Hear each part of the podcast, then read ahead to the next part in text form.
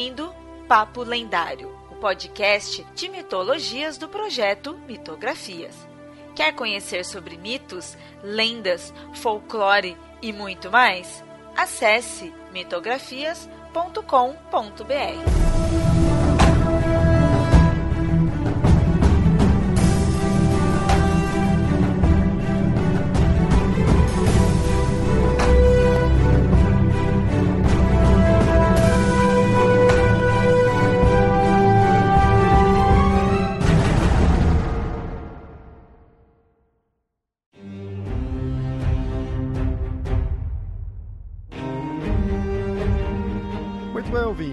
E no episódio de hoje vamos falar da mitologia e do panteão eslavo. É, alguns devem saber aí o que, que é essa palavra, né? devem identificar já pela palavra, alguns não, mas não tem problema. Né? É, hoje falaremos né, dos eslavos, na verdade, para ser mais exato, como diz, né, do panteão, é sobre os deuses eslavos. Não propriamente da mitologia ou, da, ou religião em si, pois, como vocês vão ver durante o episódio, tem muita dúvidas e falta informação tanto na questão histórica quanto na questão da mitologia. Para isso eu tô aí com o Yamada, da equipe. Olá, vocês. E com a Nilda. Olá. E aí hoje a gente vai falar aí sobre o que seria né, a mitologia e o panteão eslavo. Vai ser interessante analisar alguns conceitos do, dessa questão mesmo de ter pouca informação, o que, que isso agrava, né? Ser interessante falar disso vale a pena, né, fazer um primeiro episódio sobre essa mitologia, mas para no futuro a gente se aprofundar mais, mesmo que eu tenha né, falado agora que é algo que tem muita dúvida, falta informação, mas com o tempo dá para a gente se aprofundar mais, mas como é um tema que pode ter ouvinte aí que nem identifique direito o que seria a palavra em si, ou, ou mesmo que identifique o que é os eslavos, quem são né, os eslavos, mas não vai conhecer praticamente divindade nenhuma, normal, porque ela não é tão conhecida assim. Então a gente prefere fazer um primeiro episódio aí mais introdutório, né? É, mas, como eu falei, é difícil realmente de encontrar uma coisa muito aprofundada, né? Acontece assim que você pesquisando sobre, a gente vê que não é fácil realmente encontrar conteúdo. É, o que você encontra mais é citando alguns nomes de deuses, né? apenas fica mais uma lista, é algumas características só. É longe, bem longe do que seria se você for pesquisar algo de mitologia grega ou nórdica, né?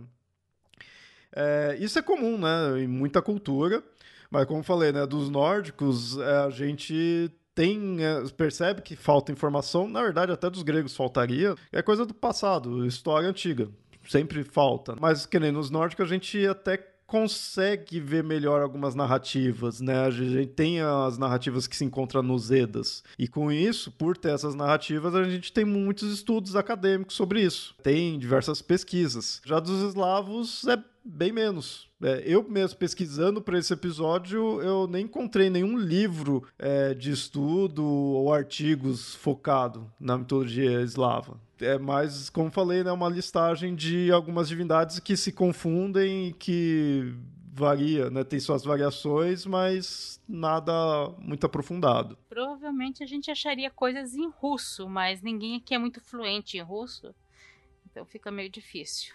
Sim, sim, sim. E olha que eu acho que mesmo assim não é tanta coisa em si. Mas é.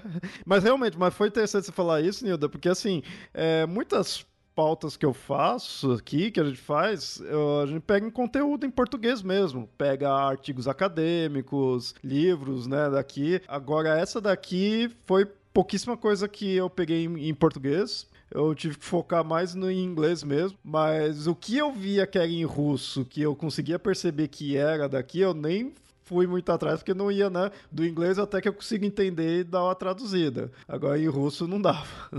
Mas mesmo né, em, em português em si não tinha tanto, me ajudou muito ali coisa em inglês. O que a gente precisa primeiro, então, a gente falou eslavos é, várias vezes, mas quem que era, né, esses povos lá? É mitologia eslava, porque é de um dos povos eslavos, né? não só do povo eslavo, é os povos. É um povo considerado de origem indo-europeia, né, igual os gregos, nórdicos, assim, né, tem essa origem indo-europeia, é, mas focado no centro e no oriente da Europa e parte da Ásia. a localização em si de origem, do que você consideraria os eslavos, é bem debatido. É, tanto é que os, os países, agora aí, os povos né, do, dos países que teriam essa origem eslava, fica tipo reivindicando, né?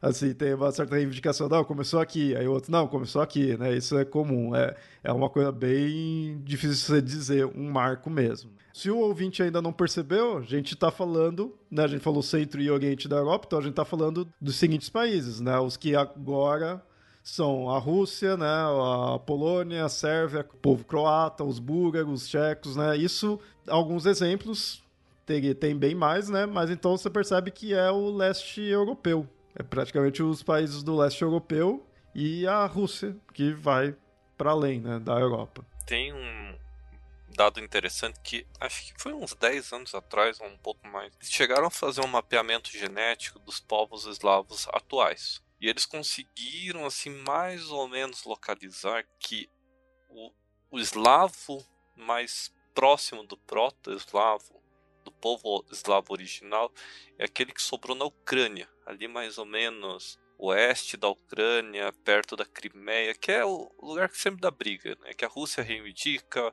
a Ucrânia reivindica, não sei o que reivindica. E como era uma cultura mais ligada pela língua do que pela família, então é, ainda é ponto de discussão bem forte mesmo. É mais a língua e a cultura, acho que até o vou queimar um pouquinho a pauta, mas acho que até, até o século VII eles tinham uma mitologia e ela foi totalmente suplantada pelo cristianismo. Mas isso a gente vai discutir daqui a pouco. Você falou, né? A origem seria ali para a Ucrânia. A Ucrânia e a Rússia estão muito ligadas desde o começo. Se você, eu tenho um, um, li um pouco sobre história russa, os reis, os monarcas que se tornaram os czar, a origem deles é na Ucrânia. Se você estuda sobre o Império Russo, a primeira capital do Império Russo era uma cidade chamada Vladimir, que fica perto de onde hoje é Kiev. E com o tempo foi migrando até chegar em Moscou, em São Petersburgo, sabe? Foi, foi havendo toda uma migração. Mas o que é considerado o início da, da, do povo russo, ou do povo rus, porque era assim que eles eram chamados, povo russo, é mesmo aonde hoje fica a Ucrânia. É por isso que, que quando você estuda, né, às vezes você está tá lendo, os russos não querem abrir mão da Ucrânia, mas é porque eles sempre foram ligados demais desde a origem. Não tem, sabe, como dizer que, que são povos bem diferentes. Eles são muito ligados. A política, né, e a história foi dividindo em países, são outros países, mas eles são muito ligados. E aí depois junta a Polônia e tchecos e outros povos que tem por ali. É interessante falar isso, que aí você, vendo essa parte histórica, você entende o porquê. É, não vou dizer que agora seriam unidos, né? Muito pelo contrário, tem muita treta ali, mas por ter essa relação né, atual, você no, essa a questão geopolítica, você entende muito como é ali analisando a parte histórica. Isso, claro, com qualquer país é assim, mas nesse caso você entende por que, que é determinado país com determinado país. Ali você vai ver a parte histórica, você vê que são vários povos eslavos, mas é um conjunto. É a, a língua, né? Eles compartilhavam a língua, tudo. A, a parte mítica que a gente vai entrar mais à frente, a gente vê que compartilha, porém tem né, suas variações. Então, assim, ele nunca foi algo unificado. É, só que isso também é assim, a gente fala isso deles, mas a gente, quando fala dos gregos, a gente fala também, ó, não pode considerar uma coisa realmente unida. Só que deles, se for ver até mais, né, aqui dos eslavos, dos eslavos. Mais pra frente a gente fala um pouco mais disso, mas é, pra você, ouvinte, ter uma ideia, lembra um pouco, não tô falando de forma geopolítica, mas lembra lembra um pouco a questão dos celtas. Quando ele fala celtas e tipo, tá, quem que era? Tinha esse povo de tal local, de outro, de outro, que a gente acaba pondo tudo como celta e eles compartilham a mesma mitologia, mas com com inúmeras variações. Dos eslavos também é bem nesse estilo. É, grego é um pouco, mas é mais ainda. No Brasil, nós temos uma grande influência eslava no Paraná, que são os poloneses. O Paraná recebeu uma grande leva de poloneses e muitos ucranianos. A cidade onde eu morei dos meus 4 aos meus 12 anos ela tinha inclusive uma igreja ucraniana com aquele domo todo dourado, que é um estilo assim que parece um minarete em cima, que era católica também, mas eles faziam umas festas específicas e quando a gente era eu era criança a gente ia lá porque era uma festa bem diferente, umas danças diferentes, tal, do que eu estava acostumada, né, da, do católico brasileiro, mas assim, e é um povo extremamente branco. Mas branco a ponto de eu, por ter cabelo castanho escuro, eles me apelidavam de preta. Não que eles achassem que eu fosse negra, gente. Não é isso, Deixa eu só explicar. É que pessoas de cabelo preto, lá na minha na cidade que eu fui criada, naquela região, se a família toda em volta, ou se todo local que você convivesse em volta fosse loiro, loiro branquelo, de olho verde, olho azul, a pessoa de cabelo preto, preto já era chamada de preta.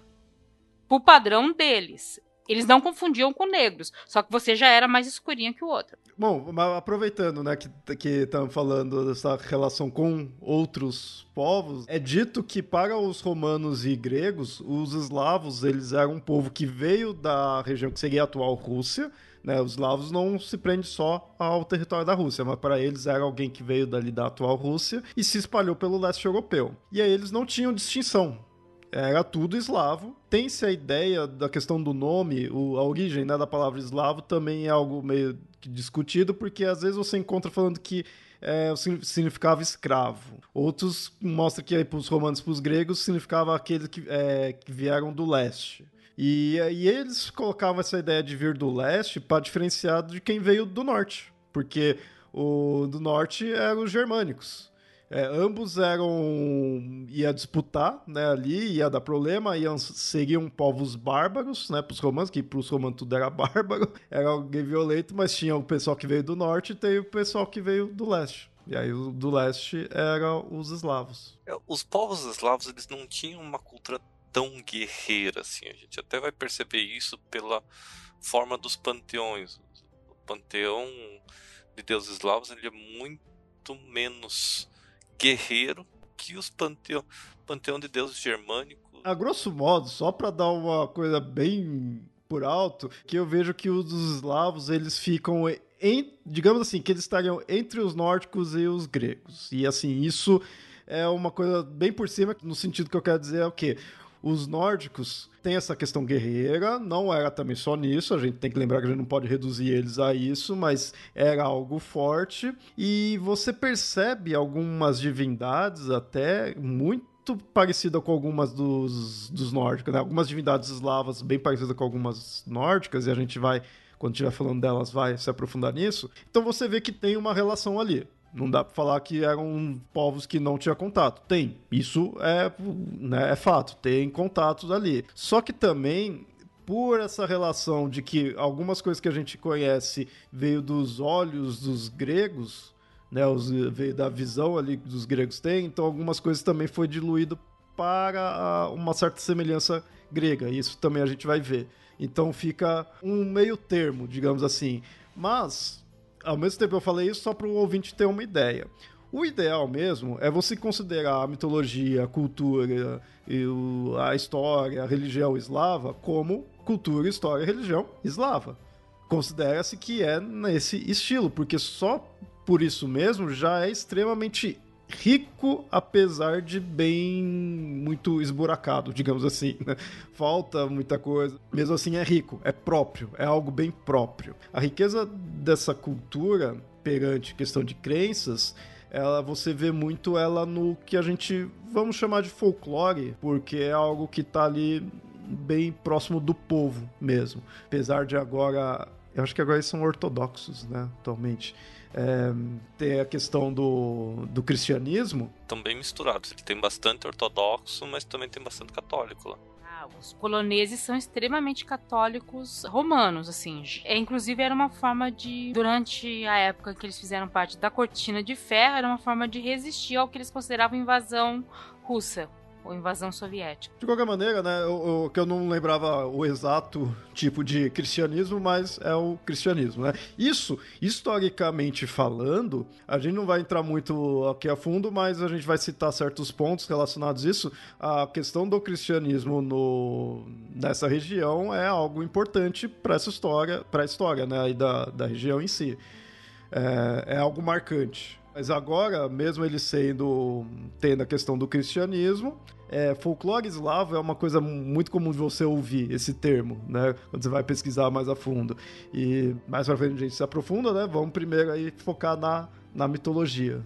A gente pode esquecer que um pouco desses que a gente né, chama folclore, muitas vezes são resquícios de um paganismo primitivo que ficou né, na população e foi se adaptando ao cristianismo. É muito isso daí.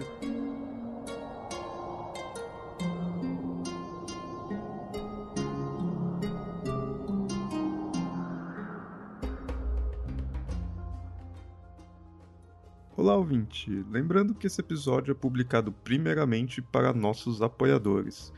Quem quiser apoiar mensalmente o Mitografias é só acessar padrim.com.br barra mitografias ou catarse.me barra mitografias. É graças a vocês que trazemos os mitos e deuses toda quinzena. E realmente, agradeço demais a todos os apoiadores nessas férias que a gente tira no Papo Lendário. Vieram novos apoiadores. Acho muito legal isso, porque essas férias são necessárias, mas eu fico com uma dor no coração de não estar tá produzindo nada para vocês. Na verdade, até a gente está produzindo, né? Realmente, as férias servem para isso, para eu e toda a minha equipe é, correr com novas pautas, gravações edições aí dos episódios, para quando a gente voltar não ter nenhum atraso, né? Mas gostaria que fosse direto, mas por enquanto ainda não dá, né? Então agradeço vocês que vieram justamente nessas férias e quem continuou aí apoiando. Muito obrigado. Mas hoje tem um outro recado para vocês. Quem já é ouvinte do Papo Lendário de longa data já ouviu alguns episódios que gravei com meus amigos Marcos Keller e Rodrigo Grola. E eles estão trazendo mais uma edição do curso de tarô que eles possuem. E eu mesmo já fiz, esse curso, vale a pena. É, realmente, o cético do Papo Lendário fez um curso de tarô e confirma que vale a pena fazer. É, realmente, é muito bom. É, mas não vou ficar falando mais aqui do curso, vou deixar para eles mesmos falarem sobre isso. E em seguida a gente volta aí com o conteúdo do episódio de hoje.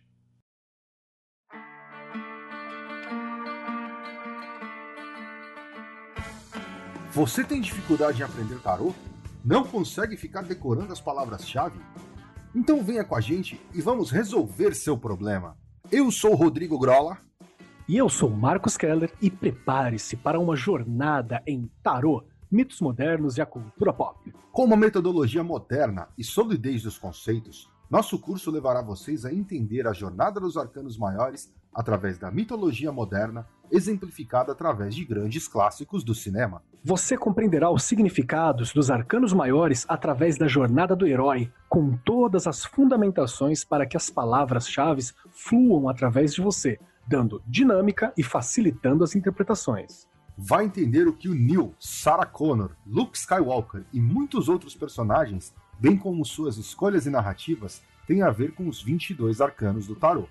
O objetivo é que você, participante, estabeleça uma conexão profunda, uma compreensão pessoal e uma experiência com a expressão e significado de cada arcano maior, emergindo após o curso com todo o ferramental para trabalhar os 22 trunfos do tarô através da leitura, da contemplação e do trabalho magístico.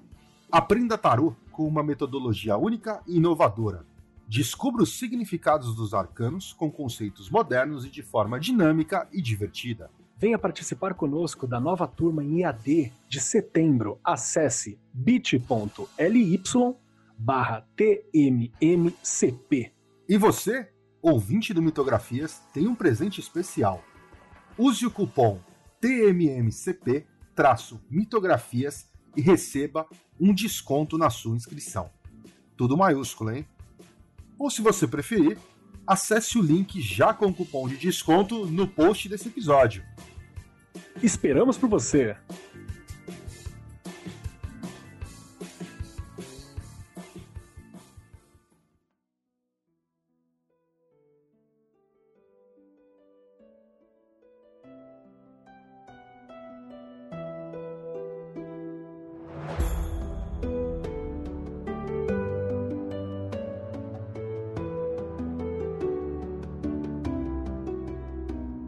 Focando primeiro aqui na mitologia e na religião, como falei, não tem né, muitos registros. da, da religião e da mitologia dos eslavos antigos, e por aqueles motivos de sempre. Né? Era algo diverso, é, eles não eram, não tinham uma crença unificada, né? não era um povo único em si, é, e também sofreu alteração com a chegada do cristianismo, seja na destruição de registros, seja na deturpação né, e reinterpretação de personagens e mitos.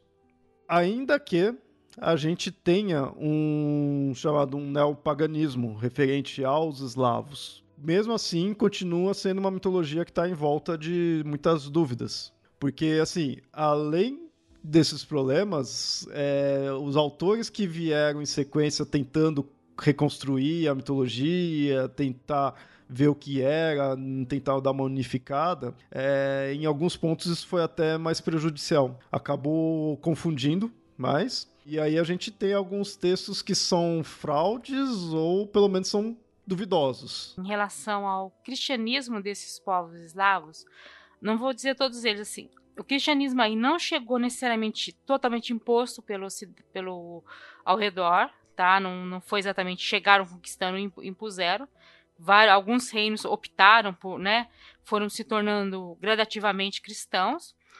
E essa região é uma região extremamente fértil, mas ela sofreu ataques quando as hordas de Gengis Khan do, do, dos mongóis invadiu parte da Rússia, ela chegou perto de Moscou. Você permanecer cristão, você ter ser cristão para esse povo eslavo era uma forma de você ser diferente dos mongóis que os dominaram por séculos. Então, o cristianismo não necessariamente foi uma, acabou se tornando um traço desse povo. Então, às vezes a gente tem aquela mentalidade, né? Veio o cristianismo e apagou o, o paganismo. Só que, por exemplo, no caso da Rússia, o cristianismo foi o que tornou o povo russo a sua, se tornou uma parte da sua identidade, ser cristão, porque era o que te diferenciava do invasor mongol. E em alguns outros povos eslavos, era isso que os diferenciava dos invasores muçulma turcos, muçulmanos, que também invadiram, bem posteriormente, pelo sul.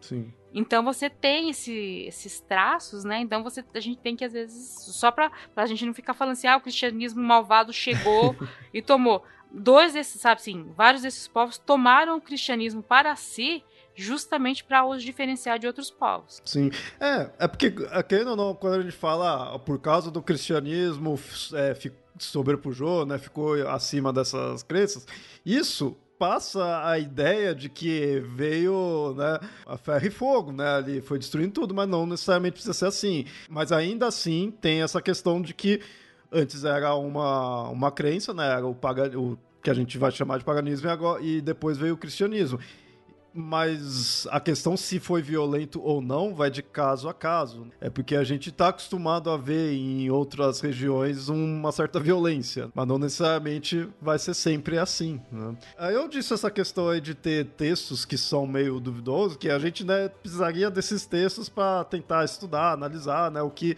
teve os Edas né, dos nórdicos, que é a principal fonte ali. Esse tem alguns livros, só que, como eu falei, é, você fica com o pé atrás. Para citar alguns, a gente tem o livro de Veles, é o que ouvinte você mais vai encontrar, mais fácil. Acho que você consegue até entrar em algum site aí e comprar. Só que também ele é bem duvidoso e, na verdade, ele é rejeitado até por muito estudioso. Mas a gente tem o Saxo Grammaticus, também tem certa dúvida né, do conteúdo dele, e o Chronicon Slavorum.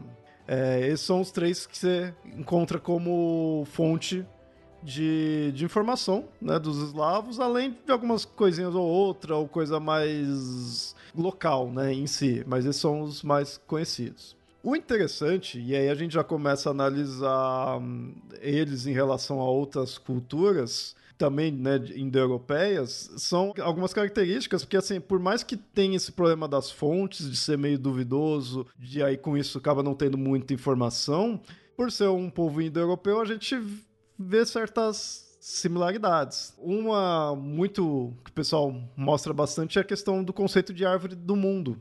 Né? Eles também têm isso daí e também assim o Deus, as divindades principais deles são relacionadas ao céu, Né? Então, são parecidas com que você pega um dos deuses deles, você olha para ele, é barbão, né? Cabelo comprido, barba comprida, branca, né? Tipo, é um mostrando a questão da idade, tudo. É bem semelhante a Odin, a Zeus, tudo. Então, segue algo semelhante ali. Uma por ter contato, outra porque não, não são.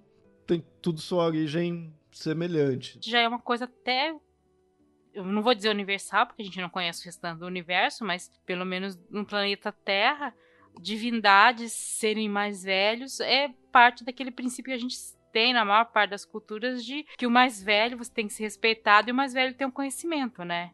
Sua origem sempre está no mais velho. Então, às vezes a gente fica assim: nossa, mas esse povo também tem um Deus que é mais velho? É, querido, esse povo também tem um Deus que é mais velho. Isso não quer dizer que copiou de ninguém. Isso tem uma certa lógica de, de ser. Você tem deuses super jovens, mas você sempre tem um deus criador ou um deus pai que é mais velho, é barbudo, tem cabelo branco, alguma coisa desse tipo, entendeu? E eles têm o deles, né? E a árvore do mundo, bom, dessa região não era uma região inóspita, aliás, é uma região muito fértil muitas florestas e muitos vales, né? Ah, e eu, eu falei do, desses livros, né? É, que eu falei do livro de Veles, de, que é o mais duvidoso.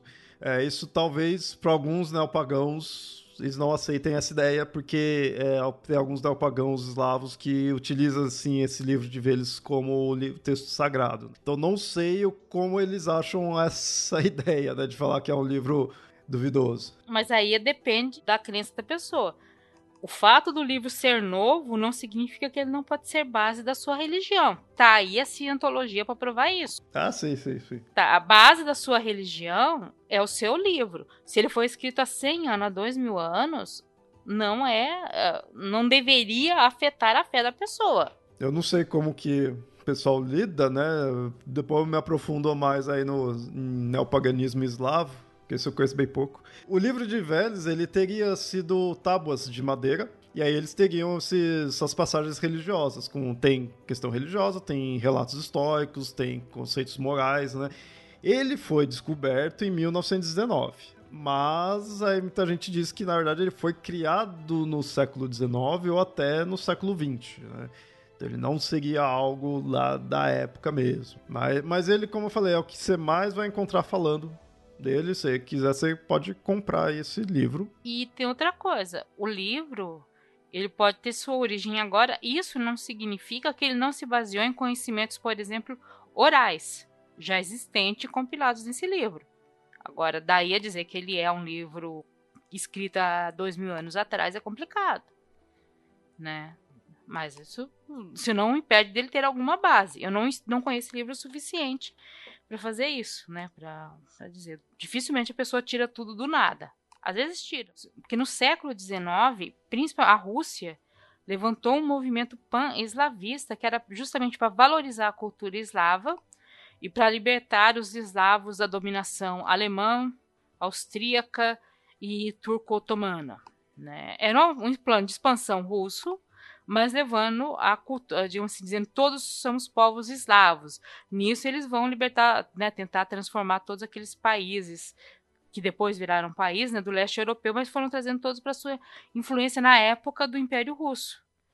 Né? E daí você pegar um conhecimento que você tem, dizer, olha, nós todos, né, alguém utilizar isso para criar uma religião, dizendo, olha, é religião antiga, anterior ao cristianismo, não é difícil que tenha acontecido. Continuando aí algumas características dessa questão aí da, das crenças deles, em geral é dito que eles eram politeístas, né? mas às vezes também se encontra falando que eles acreditavam em um único Deus e aí esse único Deus deu origem a outros seres que saíram do sangue dele, né? brotando do sangue. Eu analisando isso, é, eu vejo que sim, na verdade acaba sendo aquele conceito tipo um Deus criador e aí vem outros. É diferente você ter um Deus criador e ter outros deuses que vêm dele e você dizer que é um único Deus. O deles, eles seriam em si politeístas mesmo, principalmente porque não era algo unificado, então ficaria difícil, é mais difícil de ser monoteísta ali. E considerando que o que a gente tem tem muito filtro cristão, né, de como eles são, isso daí dá para você ver bem que é uma interpretação cristã meio que pondo um porque ali, ah, não, é uma divindade só, esses outros veio desse Deus único, né? Mas não, quando você analisa, você vê que é igual outros politeísmos. Mesmo que tenha um Deus rei, vai ter outras, né? Senão, tipo, os gregos também seguiam monoteísta, né? Entraria nesse aspecto. Sempre vai ter esse filtro cristão. Aí fica aquela questão de se isso ajudou ou se isso é resultado dessa interpretação cristã, que é muito comum você encontrar a dualidade nessa mitologia. E isso para dualidade, para ir para o monoteísmo também é é mais fácil, porque você pega só um principal e um, né, um bom e um mal, né? Você acaba pondo isso aí. Um exemplo disso, por exemplo, a gente tem o Bielobog, que a gente vai entrar mais a fundo depois. Isso é bem interessante falar dessa divindade, que é um deus da luz, e o Chernobog, que é o deus da escuridão. Ambos são filhos do deus criador, mas cria esse antagonismo. Mas tem alguns poréns nisso daí. Só que a gente está falando aí dessa é, questão dessa interpretação cristã, disso daí, como falei, é muito importante na parte histórica. A gente não vai se aprofundar aqui nas, na história. Eu vou ver se eu encontro alguns links e deixar aí de alguns canais que explicaram melhor na né, parte histórica em si. Mas, assim, uns momentos interessantes daí foi que em 1980 o príncipe Vladimir ele tentou unificar todos os pagãos. Isso foi interessante. Tava já ali com o cristianismo tudo em geral, né, no mundo, não é algo extremamente antigo, né, tipo antes de Cristo nem nada assim já passou bastante tempo, digamos assim, e ele ainda tentou unificar os pagãos. Ele queria fazer um, um, um credo único, né? Unir ali os povos. Não deu muito certo, e aí passou um tempo depois, se converte ao cristianismo, e aí que fica, né, em si. Tentou-se também converter ao judaísmo, mas eles não, não aceitou, e para o islamismo também. O que é interessante é que do islamismo falam que eles não aceitaram se tornar é, do Islã porque não podia beber álcool. Eu não duvido dessa hipótese. Voltando meus conhecimentos de, de história russa, né? Príncipe Vladimir era quando o povo russo, a sede deles, a, os principais reinos deles, ainda eram na, no que hoje a gente conhece como Ucrânia. Né? Ele é um dos, dos antecessores dos Kizares, né? Que Kizar, inclusive, vem de César, né? E quando eu li né, sobre a história russa, fala que vários desses povos eles estavam vendo que estava havendo uma união de reinos em volta deles e eles estavam meio que se sentindo pressionados, mas não era questão de invasão. Era questão de se você quisesse fazer uma aliança contra o rei, o outro rei não aceitava porque você não era cristão, você não era islâmico, e aí decidiram né? Vamos, a gente vai ter que optar por uma dessas religiões. Aí, o príncipe Vladimir optou pelo cristianismo. Teve um pequeno reino vizinho próximo deles que optou pelo judaísmo, que é o que explica, inclusive, porque haviam tantos judeus né, nessa região, entre os russos, entre os poloneses, ucranianos, porque teve um reino, um pequeno reino ali que decidiu nós vamos ser todo mundo judeu. E e assim, acontecia isso, entendeu? Agora o reino é judeu, toda a nobreza vai ser judaica, vamos começar a converter também o, os camponeses judeus, e nisso eles aceitavam os judeus que ficavam andando para cima e para baixo na, na Europa sem saber direito onde ficavam. Então teve um reino eslavo, pequeno à época, que eram vários reinos, que era um reino judeu. Né? E o príncipe Vladimir decidiu ser cristão.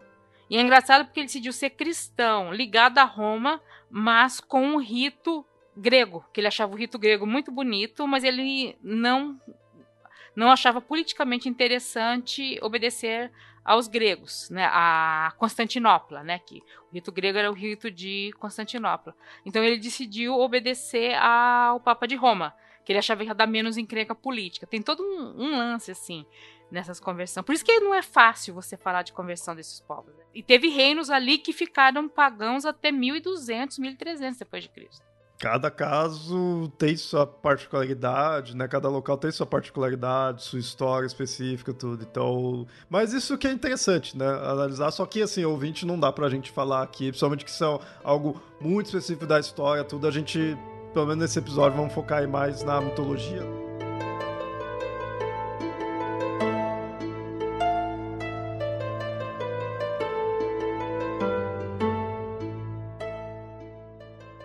Falar da cosmologia dessa religião eslava antiga, dando ênfase na questão antiga para não confundir nada com nenhum neopaganismo, que ela é preservada no folclore eslavo atual. Lembra que eu tinha falado da questão do, da árvore do mundo, né, ouvinte? É, isso daí mantém, né?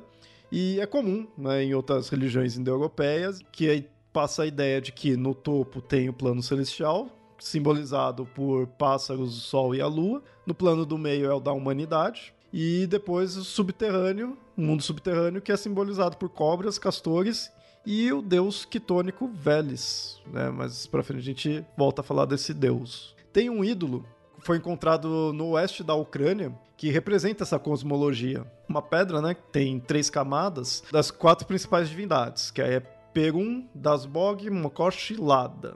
Os nomes aí mais pra frente a gente fala aí dos deuses. E aí esse ídolo é constituído por um nível superior, com umas quatro figuras representando de frente para as quatro direções cardeais um nível intermediário, com representações de uma comunidade humana, e um nível inferior, com representações do deus quitônico de três cabeças, né, o Veles, que aí ele estaria sustentando toda a estrutura. Ouvinte, aqui a gente vai usar esse termo quitônico, para quem não está familiarizado, isso é referente ao submundo. Tudo que é do submundo é algo quitônico. Então aí já mostra que eles têm essa ideia dessa árvore do mundo, esses três níveis, né? É, que você encontra também e aí em outras culturas, outras mitologias. Mas como falei, a gente não encontra tanta narrativa em si, mas a gente tem personagens, né? A gente tem um panteão, a gente tem de quem falar, né? Porque uma coisa que eu vejo que nas mitologias tem, tipo, as mitologia grega que você encontra mais coisa, mas tem as que você encontra bem menos, que é mais escasso ali. Você, pelo menos nas divindades, você vai ter nome, função e genealogia. Tipo, esse é os conceitos, e meio que nessa ordem, né? Tipo, o mínimo que você vai ter de uma divindade é um nome. Você ter um pouquinho mais sobre ela, você vai ter uma função, que seria um domínio, né? Tipo, é divindade do sol, da chuva, o que for, né? A importância dela. E se você tiver um pouquinho mais de informação, você tem de quem ela é filho, de quem ela é pai, né? Pai ou mãe. Isso é o, o, é o, pelo menos o tipo mínimo que você costuma encontrar mesmo se não tiver muita narrativa, você tem isso daí. Então a gente tem alguns personagens e a gente vai citar aí. A gente vai começar por um que é interessante, que talvez seja o personagem eslavo mais conhecido, que é a Baba Yaga.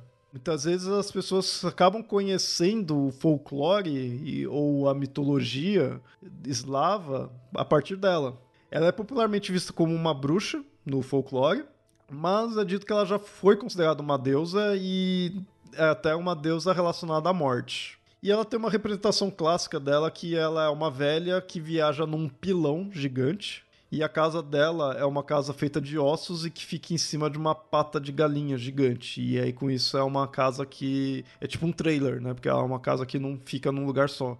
Ela vai estar sempre em movimento. Então é difícil até você encontrá-la. Castelo animado aquela animação, se vocês as pessoas repararem, o castelo ele tem duas, ele anda sobre duas é, pés de galinha, ou pés de pelo menos de algum pássaro, se vocês repararem. Como a história é europeia, provavelmente a autora pegou da Baba Yaga essa ideia de colocar o castelo andando sobre pés de, de galinha. E aí aquele negócio, a Baba Yaga muitas vezes ela é posta como um ser ruim, né? uma bruxa, um aspecto né, sinistro, mas ela é dito que originalmente ela seria boa, só que com o tempo que foi ganhando esse aspecto. É, assim, quem ou não, mesmo se você for considerar que ela fosse boa, ela era uma deusa da morte mesmo não sendo má, é natural que você puxe para esse aspecto mais sinistro. Não é uma vilã, não é algo ruim, mas também não é algo que você queira encontrar todo momento. É interessante isso dela ser, ter sido uma deusa da morte, porque um dos contos mais famosos que tem a Baba Yaga, que é a história que dá origem àquelas bonequinhas, sabe as bonequinhas russas que vão encaixando uma dentro da outra? Tá, tem um conto de fadas de uma menina chamada Vassilissa. É, 80% dos contos russos tem uma menina chamada Vassilissa, tá? Então, esse é o nome que tem em quase todos eles. E essa menina, ela vive com uma madrasta que tem irmãs e ela acaba indo para. Essas irmãs mandam ela para o meio da floresta, coisa assim. E nesse conto, a Baba Yaga coloca ela sobre várias provações. Tem outros que têm uma estrutura parecida, que é a pessoa boa passa por provações junto à Baba Yaga, e a Baba Yaga é, verifica que ela é uma pessoa boa. Numa dessas provações, ela tem que se esconder porque vai haver um, tipo uma procissão da morte. E toda noite aparece algum elemento que liga a morte, sabe? É um, uma luz que é um fogo fato. Então, se, se, a menina passa por terrores noturnos ou durante o dia, sempre ligada à morte. Mas ela passa pelas provações é recompensada, volta para casa dela, tudo bem. As irmãs dela vão para lá, só que as irmãs dela, como são malvadas, têm medo, não ajuda a bruxa e tudo mais, acabam ou morrendo, ou perdendo uma perna, ou ficando cega. Aí tem as, as variações, né? Então, assim, ela acabou sendo transformada nessa nesse ser que recompensa os bons mediante provações e os maus que nunca conseguem passar pelas provações são punidos. É, isso é interessante, porque eu penso em futuramente fazer algum episódio aí para se aprofundar mais nela, porque ela é, como falei, é o mais popular, ela ficou muito aí no folclore, tem contos, né, referente a ela, então dela dá para se aprofundar mais. Quis citar ela porque acho, por ser o mais popular aí, a gente tinha, né, que falar, tanto que você vai ver no ouvinte, nos próximos divindades, nem vê menção dela, nem nada, então ela não necessariamente está ligada a eles em si, mas com uma questão de cultura eslava, ela é bem famosa. E aí a gente vai para o outro personagem, esse já é uma divindade mesmo ali, já não se prende nada à questão folclórica em si diretamente, né? Que é o Svarog. É, o interessante assim, que tem praticamente uma única menção desse deus e uma compilação do século XV, de documentos mais antigos, né, mas é do século XV, e entre eles estava uma tradução para o eslavo de um texto grego. E aí isso confunde pra caramba, aí, porque aí no texto tem nomes de Hefesto, de Hélios, sabe, deuses gregos e ambienta-se no Egito, e aí traduz né, o nome dos deuses eslavos, acaba criando uma comparação que hum, você vê que nem existe né, ali. É, por causa que o Svarog ele acaba sendo comparado com Hefesto. Só que não tem semelhança nenhuma entre eles, né? No máximo é porque ele é um deus do fogo, é um deus ferreiro.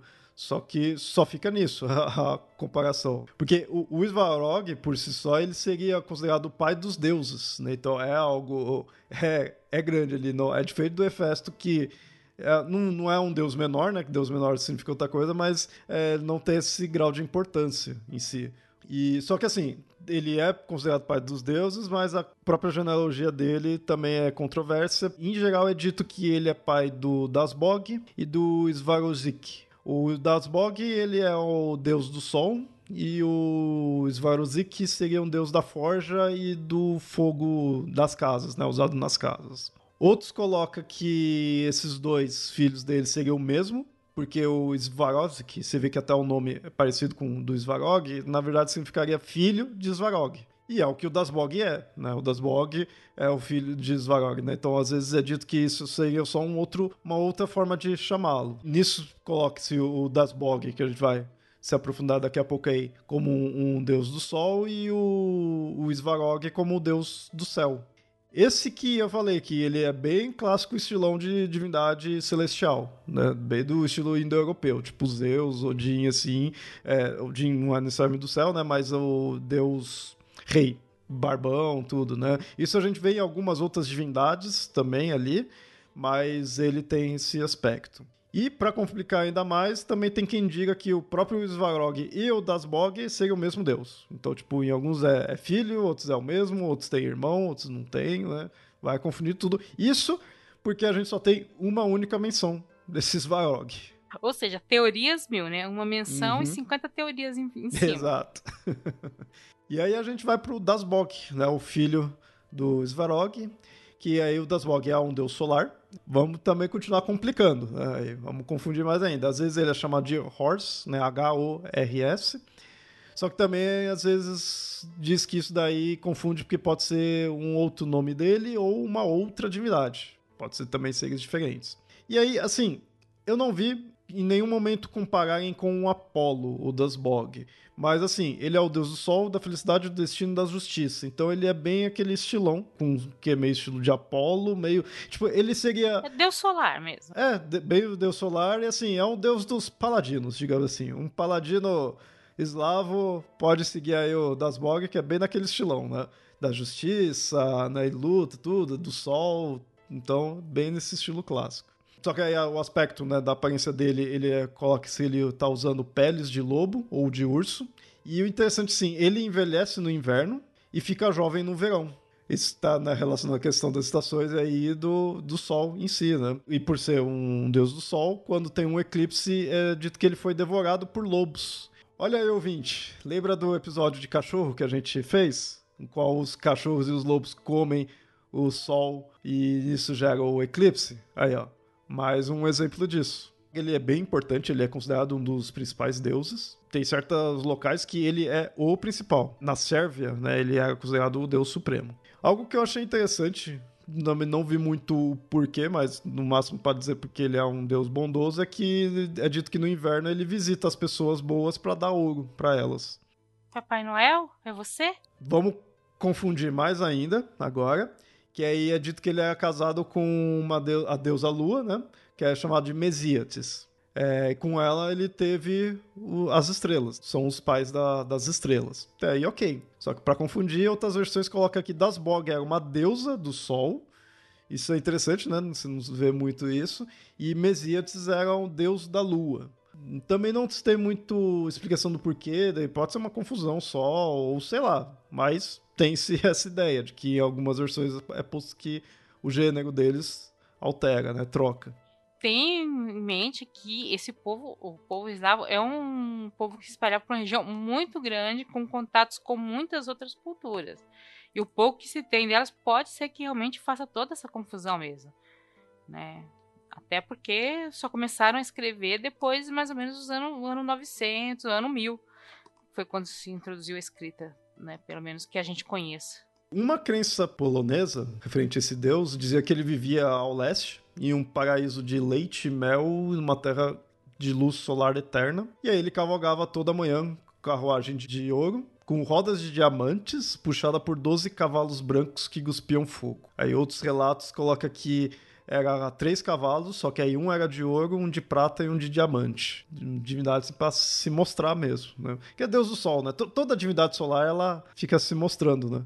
É, tem que aparecer, tem que brilhar. Vou é. brilhar. Diamantes é uma maravilha para ele. Se ele viesse aqui pro Brasil, ele desfilaria no carnaval tranquilamente. é uma divindade ostentação. Deus tem que chegar chegando. Vamos lá, né? Brilhando, tudo. Senão não é Deus, né? Pensar que era uma época que para você é, ficar na miséria e passar fome, às vezes não era nem por você ter dinheiro ou não, era ter uma seca, uma enchente rico, pobre, rei, plebeu, tudo ficava na miséria, né? Então, um deus tinha que chegar chegando mesmo para mostrar que era deus, né? Era brilhando, carruagem de ouro, diamante e, e cuspindo fogo e tô chegando. No início, quando eu falei do das Bog, eu falei que ele é uma divindade, não não estava preso à questão do folclore né, atual, mas eu falei não diretamente, porque assim, no folclore sérvio é encontrado um ser chamado Dabog, né? não Dasbog, Dabog. Só que ele é um senhor do submundo. E aí, alguns estudiosos analisam que esse Dabog poderia ser considerado um aspecto do Dasbog, mostrando quando o Sol está preso no submundo durante a noite. Aí vem muitos, assim, porquês disso, né? Porque, assim, a gente tem que lembrar que a mitologia eslava ela tem esse aquele conceito dual, então isso se cria, né, uma dualidade aí, uma dualidade com a própria divindade. Porém, também tem que considerar o seguinte: você pode encontrar isso em outras culturas, em outras mitologias. Eu vou dar um exemplo disso. Que assim, um ser ele ter um nome parecido ou ter até o mesmo nome né, um epiteto, na verdade, né, uma, um apelido ali referente a uma divindade oposta, né, com conceitos opostos, porque ele vai ter uma relação ali ainda com essa divindade. Um exemplo disso a gente tem um deus grego chamado Zeus Quitônico, que nada mais é do que o Hades. A gente não vai dizer que Hades é Zeus. Não, não é Zeus, mas ele, um dos epitetos dele é Zeus Quitônico, que seria o quê? O Zeus do submundo. Então, Pode ser essa mesma divindade, pode ser um, um aspecto dual dela, pode ser de repente um outro divindade mais com nome semelhante para criar essa, essa oposição. Pode ser inúmeras coisas, né? O que a gente sabe é que, assim, tem esse ser folclórico da Sérvia, chamada Dabog, e que muito estudioso coloca que, ó, não, pelo aspecto em si, por, apesar de ser do submundo, tudo, pelo que foi encontrado, é plausível que você faça uma relação com o das Bog. Mas, como eu falei, gente, aqui a gente tá só para confundir mesmo, porque a gente não vai dar nada certo em si, porque tem muitos buracos aí na, nas narrativas, no, nas características até, né, dos personagens.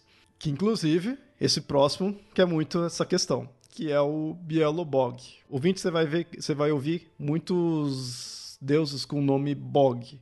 Isso seria significa Deus, né? Por isso que tem uh, esse sufixo, né? No nome deles que significa Deus, né? O Bog é isso. E aí a gente tem o Bielobog, que esse também ele é bem famoso, assim, dentro né, dos... Oi, Neil Gaiman. É, exatamente, por causa disso. É, dentro ali dos, dos eslavos, né? Ele acaba, dentro né, o panteão eslavo, ele acaba sendo bem famoso e coloca-se a imagem dele como bem importante, né? Ele é uma divindade da luz. Ele é que mostra bem essa cara dual dessa mitologia, porque ele é conhecido como uma contraparte do Chernobog, que enquanto Bielobog é o deus branco, esse seria o significado do nome, e Chernobog também, só que Chernobog é negro, deus negro. Então o nome deles é é especificamente esse. Essa dualidade, ela por muito tempo foi dita como certa, sabe? Não tinha dúvida de ser um deus oposto ao outro com, e com esses nomes. Mas atualmente tem muitos poréns, né? O próprio Bielobog ele é controverso porque não tem nenhum registro histórico confiável dele. A gente falou do Svarog lá de ter um só, esse daqui não tem nenhum confiável. Aí o que, que acontece? Isso é bem interessante. Na metade do século XII, o padre alemão Helmont, ele descreveu no, na obra dele Crônica Slavorum, né, que eu tinha citado anteriormente, é, crenças e costumes de várias tribos eslavas ocidentais que ainda naquela época ali ainda era politeísta. Entre outras coisas, ele afirmou que, abre aspas, os eslavos, dizem eles, têm um costume peculiar. Durante as festas, eles passam um cálice entre eles em círculo, com o propósito de não louvar, mas amaldiçoar em nome de deuses, bons e maus. Por toda coisa boa, louva um deus bom, e por toda coisa má, amaldiçoa um deus mau. Esse deus da angústia, em seu idioma, é chamado diabólico, ou Jernobor, né, escrita diferente que significa Deus negro, fecha aspas. Então ele citou, escreveu de uma forma diferente, né, com Z e tudo, mas está se referindo ao Chernobog. Então assim, com essa descrição que ele fez, muitos mitógrafos assumiram que se o deus do mal era Chernobog, o deus negro, então o deus bom deveria ser o Bielobog, o deus branco.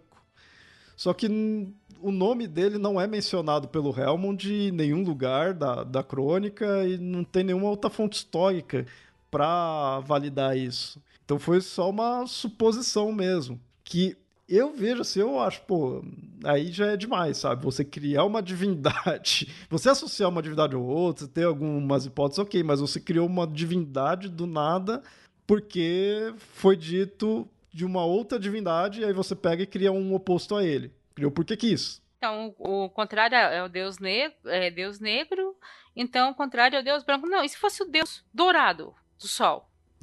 e se fosse o Deus vermelho? Né? O Deus prateado, que ainda tem, tem conotações consideradas brilhantes, radiantes, solares, né? E, e de luz, e poderia ser, né?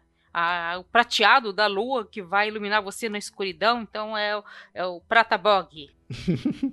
é, e, e aí a questão, por isso que eu falo, aí tá muito a questão do filtro é, cristão, porque é, a questão do, do Chernobog, ou Kizernobog, ele também, a única, as únicas fontes históricas são de origem cristãs, né? E aí coloca ele como um deus da morte, do caos, do azar, um deus da maldade. As tragédias, tudo é culpa dele, tudo assim. Então, assim, essa imagem da maldade cristã, só que as fontes são tudo cristãs, então, de repente, pode ser, sabe, aquela coisa de originalmente não era necessariamente ruim em si.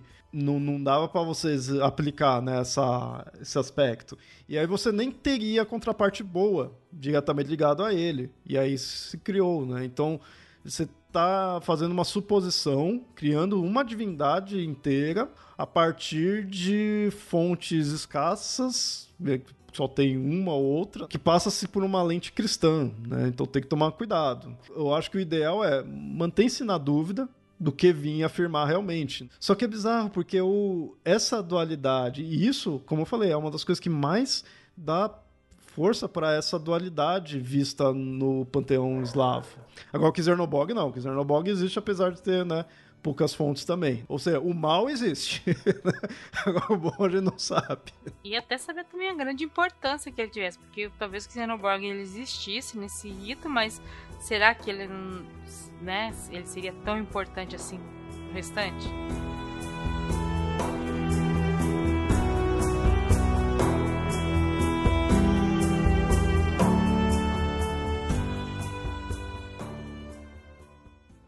Bom, falando de importância de divindades, vamos para a próxima aqui, é, que é o Perum. É possível notar é, que a variação dos nomes dos deuses eslavos é, também deve bastante por diversidade dos locais, né, que são adorados. Então isso me lembra muito o conceito dos celtas, né, que você tem vários locais ali, adora, você vai ver, adora deuses que quando você vai ver é meio que o mesmo deus, mas está com outro nome, um nome meio parecido, que relembra, e aí é e não é o mesmo Deus, porque tem modificações que você vê, pode até considerar outro. E aí, no caso do Perum, a gente tem Perkunas na Lituânia, Perkons na Letônia, Percones na Prússia, Perusan na Bulgária.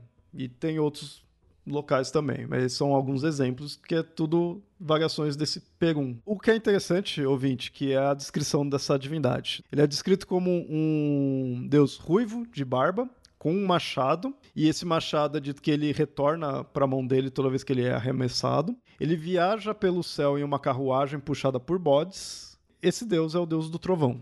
É, o ouvinte você já deve ter associado ao Thor. E realmente, apesar de ser um machado não um martelo, é o Thor. Por isso que eu falei que eles não são seres afastados, não são, não é um povo afastado, né? Vai ter relações com outros povos ali. Com os germânicos, com os nórdicos em geral, a proximidade é muito forte. Tem uma certa relação mesmo de quem que são os eslavos e quem são os nórdicos. E outra coisa, é, a gente esquece, ou nunca, né, a gente dificilmente fala, mas o Thor não é o, o deus exatamente da guerra só. O Thor é um deus agrícola. Né? Então ele pode ter muita relação com esses povos, né? terem origem comuns, toda aquela coisa de você viajar e ver, e aquele Deus faz muito sentido para um povo e para o outro, né? Ele tra trazer chuva e com isso trazer boas colheitas. Então é o Thor. E esse deus, ele é bem importante. Em alguns locais ele é posto como um deus principal. Fica essa certa briga, não, não briga entre os deuses, mas esse confronto de o que, que é o principal, né? A gente falou lá do Svarog, mas o das Bog também tinha essa questão. O, mas aí em alguns locais você vai ver que é o Perun, que é o deus principal. Mas é pela importância que ele tem para aquele local, para aquele povo, né?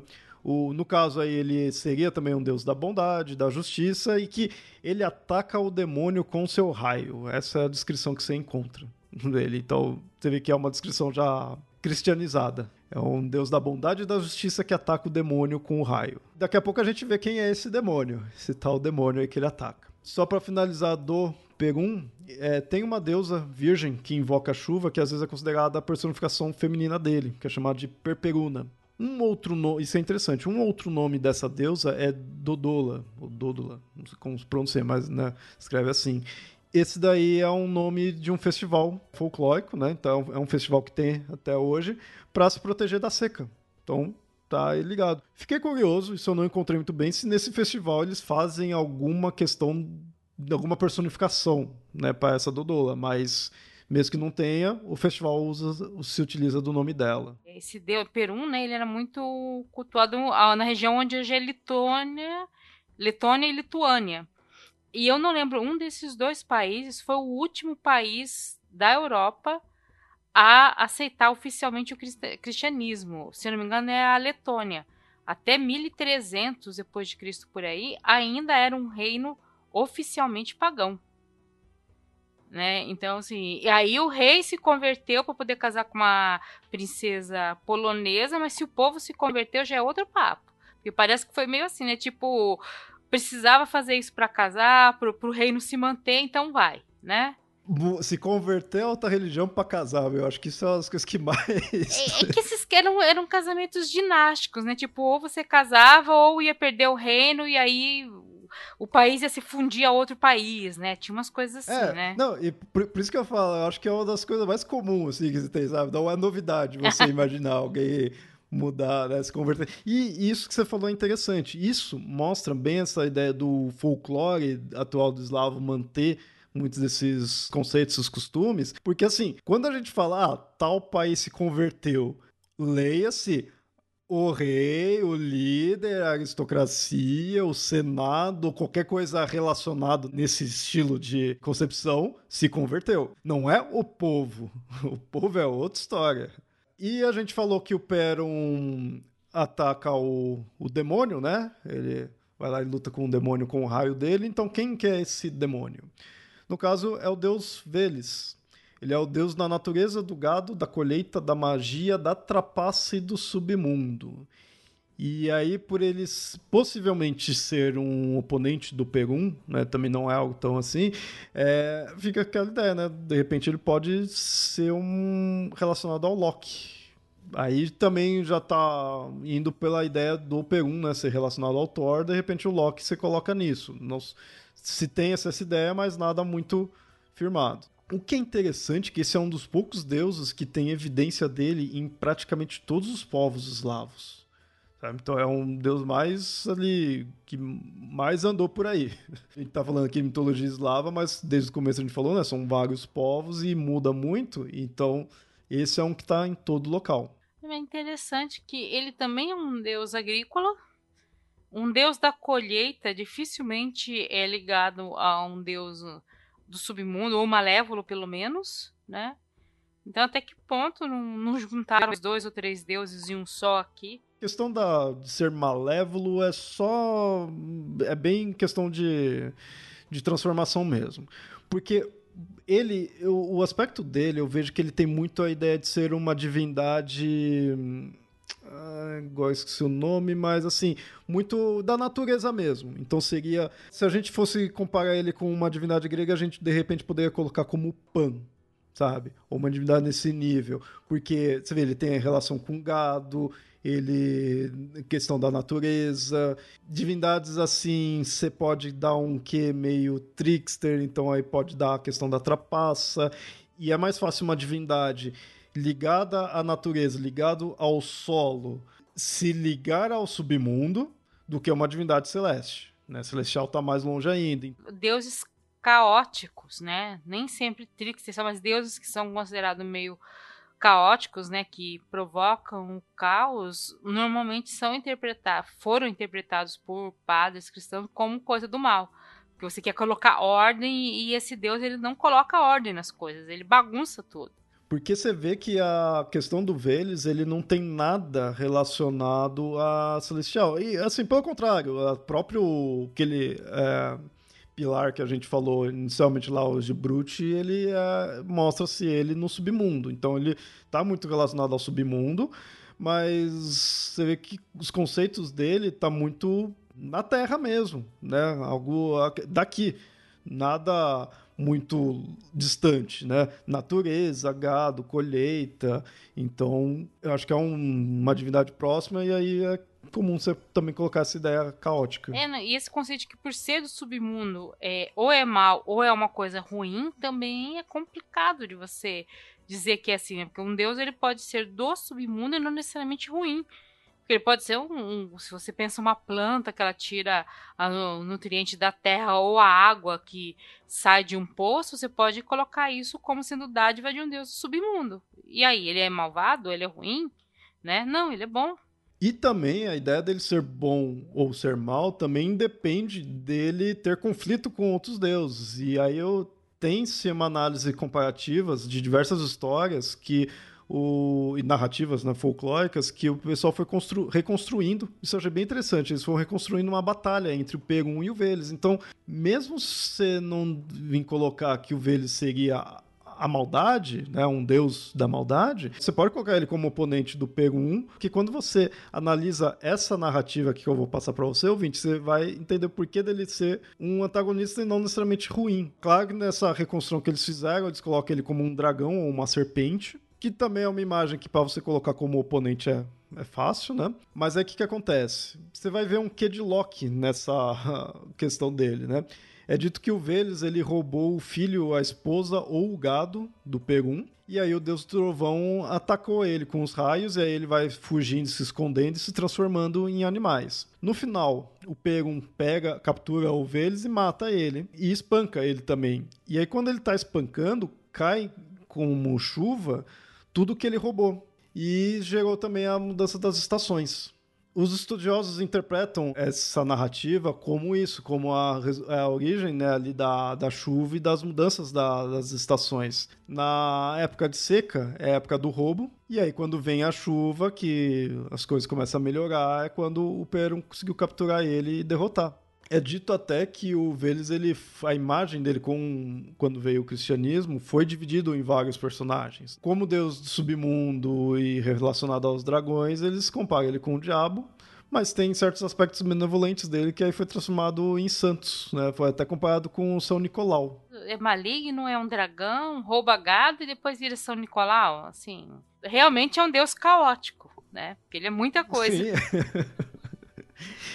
Mas é interessante você parar pensar que ele é um deus bem com bastante coisas, porque ele, lembra que a gente viu que ele é um único deus, um dos poucos que tá em todo, praticamente todo quanto é local eslavo, né, da cultura eslava. Então, é de se imaginar dele ter muita variação e com isso cria-se muitas características, né, muitos atributos. Outra personagem, ou na verdade outras personagens, essa ouvinte também pode ter já ouvido em alguns livros, que é a Zoria, ou melhor, as Zorias, né? São duas Zorias, elas são as irmã, são irmãs, que é a Zoria Utreniaia e a Zoria Verteniaia. São as filhas do, de Dasbok. Deuses americanos, elas aparecem lá. Então, você deve ter ouvido também nesse livro. A Utreniaia, ela é a deusa da manhã, né? ela é a estrela da manhã, e ela é quem abre os portões pro Dasbog, né, o pai dela, sair e percorrer pelo mundo durante o dia. Ela também tem versões que mostram que ela é esposa do Perum. E aí também acompanha ele na, na batalha. A Verteniaia já é a deusa do entardecer, seria a estrela da noite, e ela é quem fecha os portões quando o Dasbog retorna. Tem-se uma ideia de uma possível terceira Zória e aí não sabe o nome dela, mas ela seria a deusa da meia-noite. A questão aí tem um grande porém que assim, você quase não encontra isso falando de ter uma terceira. Quando você lê Deuses Americanos, você vê que tem uma terceira. Porém, eu lembro que eu já vi que o Gaiman falou que essa terceira é ele que criou. Ele não teria pego disso daí. Mas deu-se a coincidência de que tem-se essa possibilidade de ter. Tem que tomar muito cuidado, porque eu, eu quando eu vi, pesquisando aqui, ah, tem uma terceira, eu falei, ah, é alguém que pegou do, do Gamer, né? Mas não, eu fui a fundo e aí eu vi que não, tem-se uma, uma possibilidade disso. Porque normalmente quando você for procurar, principalmente que a Zori acaba sendo mais conhecida, você vai falar, ah, são as três irmãs. E aí normalmente a pessoa pegou realmente do, do que o Gaiman criou. É, e do conceito de três irmãs e tal. Sim, que é comum. Não sei se os eslavos tinham conhecimento disso, mas a estrela da manhã e a estrela da noite, as duas são Vênus. Pela posição de Vênus, quando ela é vista, ela pode ser vista logo assim que o Sol se põe e um pouco antes do Sol nascer. Então, elas são dois aspectos do mesmo planeta. Então, não sei se de propósito ou não, porque até aí a gente não sabe o nível do conhecimento de astronomia que eles tinham, e podia ser que eles conhecessem isso, pudessem ter interpretado assim, mas são dois aspectos né, na mesma deusa. Uma do início da manhã e a outra que fecha o dia. Aí também pode ser que nem seja astronomia, seja só esse aspecto. A que está iniciando o dia e a que está fechando o dia. Né, que isso está tá bem descrito no, nas histórias dela. E aí, nesse, nesse caso, não faria sentido você ter uma terceira. Sim, sim. Você que ela sai, né, do, desse estilo aí. Não, teria né, a ver a própria função delas. Bom, uma outra divindade que a gente tem, esse também para confundir aqui, que é a divindade chamada Rod, que aí é uma divindade universal, às vezes é considerado como um deus supremo, então aí mais um aí querendo pegar esse cargo, né, e que ele seria o deus do céu, da chuva, do raio, e que criou o mundo e criou a vida nele. Aí ele criou o homem espalhando poeira ou cascalho sobre a terra. Então, assim, a gente falou algumas divindades aí, alguns seriam os criadores, seriam divindades supremas, seriam divindades da chuva, e aqui a gente tem mais uma, para confundir mais ainda. Aí também é dito que mais tarde o, esse Rod ele foi derrubado dessa posição de líder do panteão e o Pegon é, que pegou o lugar. E aí o Rod ele ficou só como um protetor do lar e guardião dos antepassados. É interessante que os outros criaram o mundo, agora esse é o primeiro que eu tô vendo que criou a humanidade, né? E, e aí fica essa confusão de que, né, quem que é o Deus Supremo, se teve, se ele tem essa supremacia, se foi perdido para o Perum ou não. Pode ser muito a questão de, do culto, que tinha em algum local, culto que um, uma divindade aumentou, em outro lugar diminuiu, né? Coisas desse tipo. Lembrando que a gente até falou em outros episódios, mitologia nórdica, que às vezes parece mais certinho, mais já estruturado nisso, Odin nem sempre foi cultuado como o rei dos deuses ali. Então isso muda muito com local para local, com nível do culto que a divindade tem, né? Agora, falar de uma deusa chamada Mokosh, uma deusa da fertilidade. E é interessante que ela é adorada mais nas regiões ali do, mar, do, do norte do Mar Negro. Né? É, é considerada uma das mais antigas desse panteão.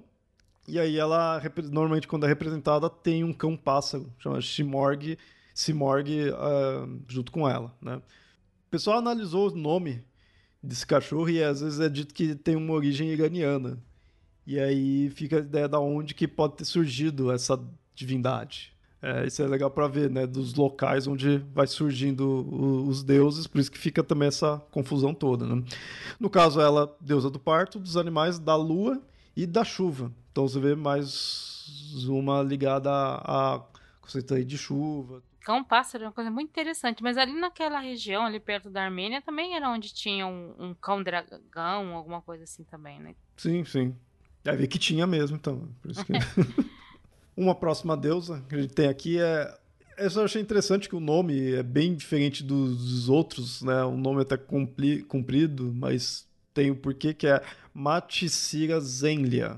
E é a deusa da terra, é a terra, praticamente. É, se for para ficar acompanhando com de outras divindades, é a Mãe Gaia, porque o nome dela é isso, é Mãe Terra Úmida, por isso que tem esse nome comprido. Ela não é muito tipo personificada em si, porque ela seria a própria Terra, mas é uma divindade. O que eu achei interessante é que eles usam ela muitas vezes para testemunhar julgamentos e contratos.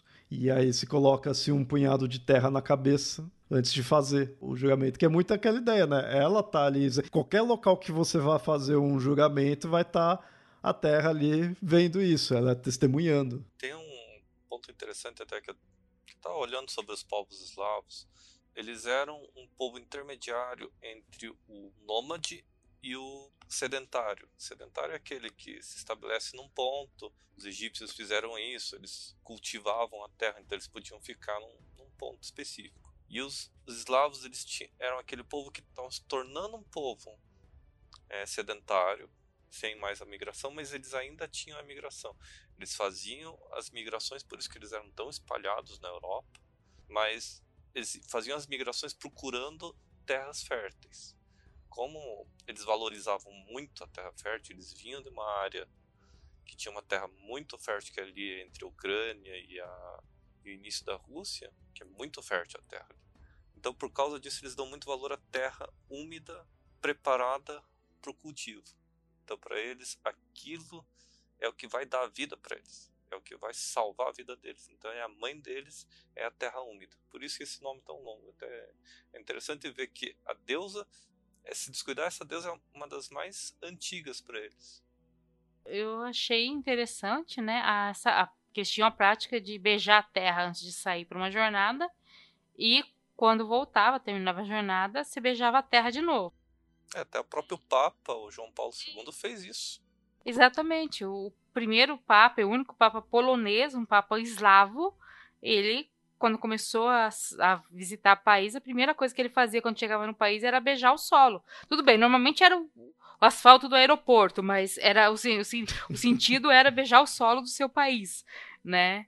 E, e agora uhum. faz sentido um eslavo fazer isso antes de qualquer outro Papa ter feito. Mas não só você pode beijar o, o, solo, como você pode, se você quiser se comunicar com essa deusa, você cava um buraco e fala nele. Você cava um buraco, aí vai lá, fala desse buraco, você, ela vai estar tá te ouvindo. Aí você fala e espera a resposta dessa deusa. É assim que você se comunica com ela. Aqui fica meio difícil de fazer, né? Na cidade aí, você vai. Não dá pra cavar muito bem em qualquer lugar, ou terra já não é mais dali, então isso deve funcionar mais lá no local e naquela época.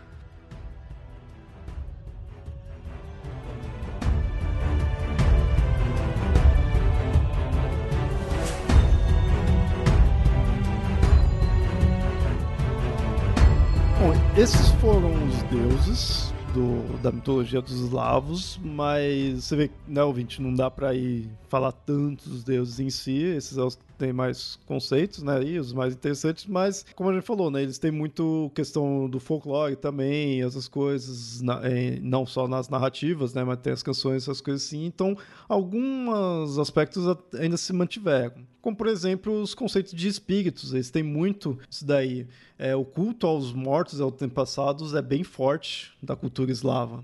Né? E aí tem vários festivais relacionados a isso. Até assim, os espíritos de quem partiu não era só assim venerado, como alguns eram temidos. É bem conceito assim, de fantasma mesmo, por causa que aqueles que morreram de forma prematura, assim, né, por algum motivo, tipo, morreu antes da hora, né? Seria essa ideia, tem um certo perigo. Porque esses espíritos eles estariam querendo ainda conseguir o que não tiveram em vida, né? Seria isso, eles acabam indo atrás disso. Então, é um perigo para as pessoas. Tem as donzelas que morreram antes do casamento, acreditava-se que elas eram responsáveis pelo sequestro de noivos e bebês sequestrava o noivo, né? Então, de repente, a mulher casou, não apareceu. Foi alguma dessas daí que sequestrou. Mas falando ainda em espírito, o, essa cultura ela é bem rica nisso daí, porque assim tem alguns tipos de espíritos. Às vezes você vai ver que em algum momento foi dito como deuses, mas tipo como se agora estaria se mantendo apenas como espíritos, né? Seria algo assim. Aí vai alguns nomes, que é o Mávica, Russalka, que são né, os da água, Lissovic, que é das florestas, Poliovic, que é dos campos, e Domovic, que é das famílias. Domovic, a gente se aprofunda um pouco nele, que são também os Domovoi. Domovoi ele é representado por um velhinho baixo, às vezes é careca, às vezes é bem barbudo, né? às vezes ele tem tanto pelo que você só vê os olhos dele. Às vezes tem rabo, tem chifre, então aí você já consegue entender o que, que ele pode ser comparado. Mas ele é um espírito protetor do lar. E aí cada lar tem seu domovoi. Eles vivem no fogão da casa, ou então no sótão ou no estábulo, e a companheira do domovoi, a domovica, ela mora na adega. Opa, gostei, gostei. Finalmente a mulher fica com a birita. Isso é interessante ver do desses espíritos em geral e principalmente aí do domovoi, que você vê que assim, é algo bem próximo das pessoas, né? É um espírito ali familiar, né? fica na casa, então algo bem íntimo em si. E aí você vê como que mesmo convertido ao cristianismo, as famílias mantiveram-se com essas práticas e essas crenças. Né? Então você vê a religião, a crença em si, as divindades do panteão, ele pode cair né? Ele pode alterar por vinda de uma outra religião, mas aquilo que é mais próximo, que é pessoal, que é do íntimo ali, ele se mantém e se mantém na forma de folclore. Então, seja com algumas narrativas, com canções, ou com histórias, costumes, com o que for, nesses personagens, né? Aí no caso, o Domovoi. Vamos fazer propaganda agora, né? Tem um, sim, sim. um conto no na antologia Mitografias, né, na, na terceira antologia, que é sobre, que é com um Domovoi. Vou dizer que foi quando eu comecei, Exato. quando eu conheci isso, eu, eu opa, o que, que é isso? Nossa, é isso. Muito interessante. E aí a gente tem outros espíritos, né, nesse estilão aí do Domovoi, mas o Domovoi, ele é, isso que eu acho legal, ele é relacionado à casa das pessoas. Ele é da casa mesmo, porque você vê que ele fica no fogão, né, outro fica na, na adega, né, a esposa dele e tudo, é algo mais ali. Agora, que nem, tem o que é relacionado ao celeiro, que é o Ovnik. É, e o formato dele é de um gato grande, preto, com fogo nos olhos, só que mesmo sendo um gato, ele tem um latido de cachorro. Ok, tem vários gatos que se comportam assim, dá pra entender. São esses espíritos, na verdade. e é legal que, da mesma forma do Domovoi que acaba é, protegendo, o Ovnik também. Ele acaba protegendo ali o celeiro. Só que assim, protege, mas se você esquecer dele ali, ele pode se tornar mal e dar problema. Faz todo sentido, porque é um povo rural, você tem que ter alguma coisa que protege, algum ser que protege seus animais, que no inverno ficam no cele- celeiro. E para ter uma doença não é difícil, né? É só você não cuidar direito do celeiro que os seus bichos começam a ficar doentes. Outro espírito é o Banik, que aí ele é da- das casas de banho. É, Ele é um homenzinho enrugado, com cabelos brancos e uma longa barba. Tudo despenteada, né? Eu imagino que ele é enrugado, já que é de casa de banho. Acho que ele é enrugado de ficar muito tempo lá. Ok. Faz sentido. Banik, ele é usado para prever futuro, né? Fazer previsões. Então a pessoa vai lá tomar banho e aproveita prever o futuro, porque assim, pega e mostra as costas para esse espírito. Se é um futuro bom, ele vai lá e acaricia as costas. Se é para mostrar que vai ter um futuro ruim, ele vai lá e arranha. Ele começa a arranhar com as garras dele as costas. E da mesma forma que os outros, você tem que tratar ele bem. Que assim, depois de três ou quatro banhos, você tem que deixar o local ali reservado pro Banik, né? Tipo, ele tem que também tomar o banho dele. Então, depois de uns três ou quatro, é a vez dele. Se por um acaso você perturbar ele, você entrar lá na hora que ele tá tomando banho, ele vai tacar água fervendo em você. E não só isso, ele vai te estrangular, né? Então você vê que são seres assim que é de boa, mas eles se irritam É, são, fácil. são espíritos, como todo espírito não é necessariamente bom ou mal, depende do que você faz. Outro que a gente tem é o Polevoi, que aí eles são espíritos dos campos, né? E a descrição que tem deles é que eles são anões de, da cor da terra e no lugar de cabelo eles têm grama. Bem curioso a aparência deles. Outro é o Vodianoi. Esse é o líder dos espíritos da água. Eles habitam os rios, lagos, todos os locais com água estão lá. Ele, no caso, ele é gordo e alegre. Tá sempre mostrando que é alegre, barbudo também, cabeludo. Você vê que, em geral, sempre tem essa ideia deles serem tudo cabeludo e tudo também despenteado. Só que aí, a ver- a- na verdade, nesse caso dele, é que a pele dele é verde e ele tá sempre coberto de lodo. Porque né, da água ali, então seria por causa disso. Um monstro do pântano. E assim, da mesma forma dos outros, né? Você, ele vai te tratar bem se você tratar ele bem, porque assim, ele vive com a família dele debaixo da água. Então, é comum dos filhos dele às vezes ser pego por pescadores. Se aí devolver ele pro mar, aí beleza, o cara até te recompensa ali, ah, então beleza, você trouxe meu filho de volta, então você vai ter pescas boas. Se você não não devolver, aí você também não vai conseguir mais pescar ali. E com razão, né? Porque a pessoa tá pegando o filho dele. E a gente tem outros é, espíritos também, porque isso daí acaba se tornando amplo, porque também o local é grande e diferente dos deuses que foi suplantado pelo cristianismo, né? O cristianismo veio e pegou o lugar como crença, né? como religião. Isso daí faz parte do folclore e continuou. Então a gente tem bastantes, né?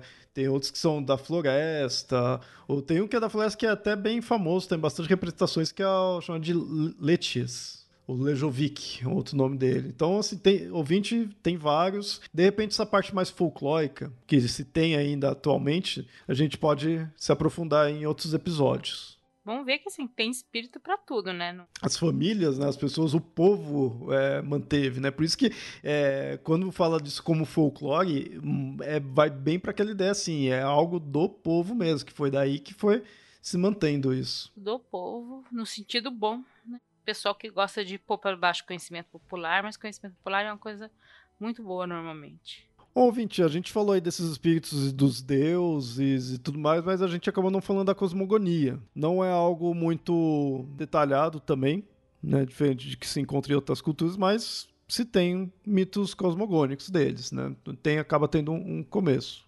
tem variações desse mito, mas normalmente acaba pondo como duas divindades opostas, né? Aí acaba trazendo aquela ideia da dualidade. E aí algumas contam que tudo surgiu a partir de um ovo, outras do mar e outras mostram que veio do céu. A ideia do ovo, né, é, isso também se encontra em outras culturas, né, o ovo primordial. E essa do ovo conta que no começo tinha só a escuridão, que é habitada pelo Rod, aquele deus que a gente falou anteriormente, e dentro da casca do ovo estava o Svarog. O ovo quebrou e o Svarog saiu. Dos pedaços do ovo foi se formando a árvore do mundo, aquela divisão né, ali, então que separou o céu e a terra. Então, mais uma, uma narrativa mostrando a separação de céu e da terra, logo após a criação, né? Isso a gente tem no egípcio, a gente tem nos gregos, né? Tem bastante. E aí o Svarog usou o ouro do submundo, que aí o pessoal interpreta como esse, quando diz o ouro do submundo, que seria o fogo, para criar o mundo em si. Aí criou o mundo, o sol, a lua, né? Então o Svarog aí que foi o, logo depois que saiu, que foi criando tudo, foi definindo.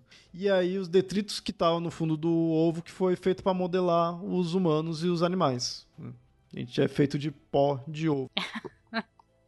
É por isso que, ó, eslavo sendo branco daquele jeito, entendeu? Tudo bem. Bom, Vinte, você viu que tem vários espíritos e criaturas, mas assim, ainda tem bastante, né? Como eu falei, a gente de repente fazer um episódio mais voltado aí mais pro que ainda se tem lá, né? Mas falta, por exemplo, a gente tem vampiros, né? É, Russalka, que é, um, ela é tipo uma sereia. Então tem bastante outras coisas. Merece um aprofundamento aí maior no, no futuro. Esse foi só mais para apresentar. A gente às vezes tem essa ideia de, de uma mitologia mais unificada, que tem aquela história mais certinha, mas não é que existe isso. É que, por exemplo, no caso da egípcia, da grega e da nórdica, você tem alguns escritos centrais que sobreviveram, da onde você tem, né, você consegue faz, extrair isso. Os povos que você não tem esse escrito que foi feito nessa compilação, como é o caso do, do, do povo eslavo, fica difícil. Quer dizer, era um povo muito enorme, você teria que ter vários textos com origem certa, com mais escritos para você poder compilar. A gente não tem, a gente não tem um EDA, a gente não tem um compilado de, de histórias de deuses egípcios como os gregos acabaram fazendo em relação às histórias egípcias, e a gente não tem uma teogonia do Exildo, por exemplo, que tentou unificar toda a mitologia grega em texto, e esse texto sobreviveu para a gente poder ler e estudar.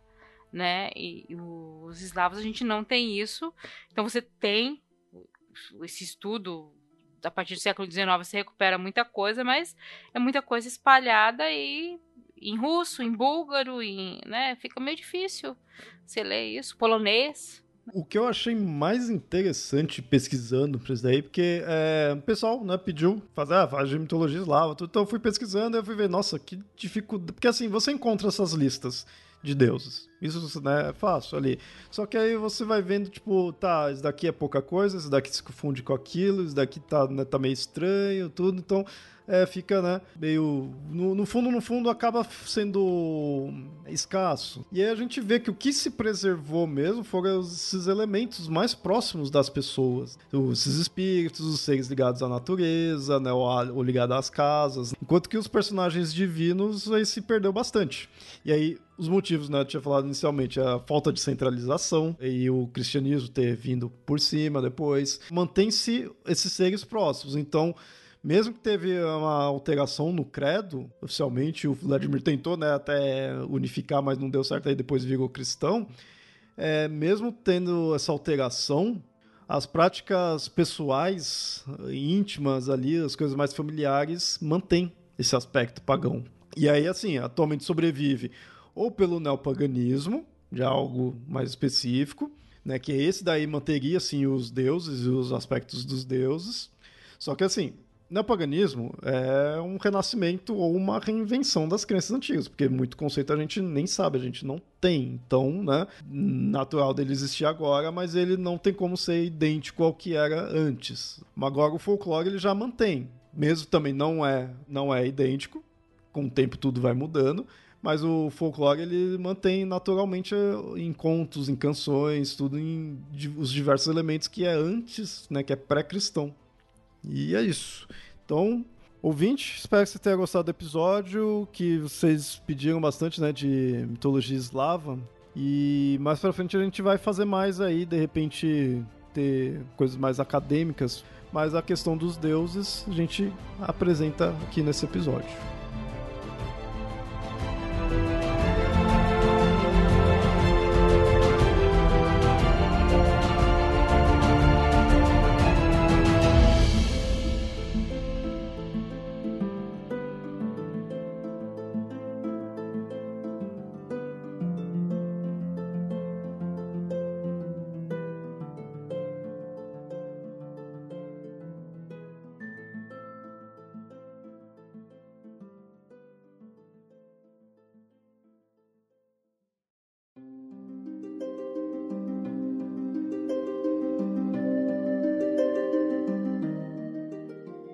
Bem, ouvinte. Tava com saudade da gente? Pois bem, retornamos e espero que tenha gostado do episódio. E como sempre digo, recomende aí o episódio, divulga nas redes sociais. Se não nos segue ainda, é só seguir. Estamos como Papo Lendário no Facebook e arroba mitografias no Twitter e no Instagram. E comente o episódio no site ou pelo e-mail contato@mitografias.com.br. E até o próximo episódio.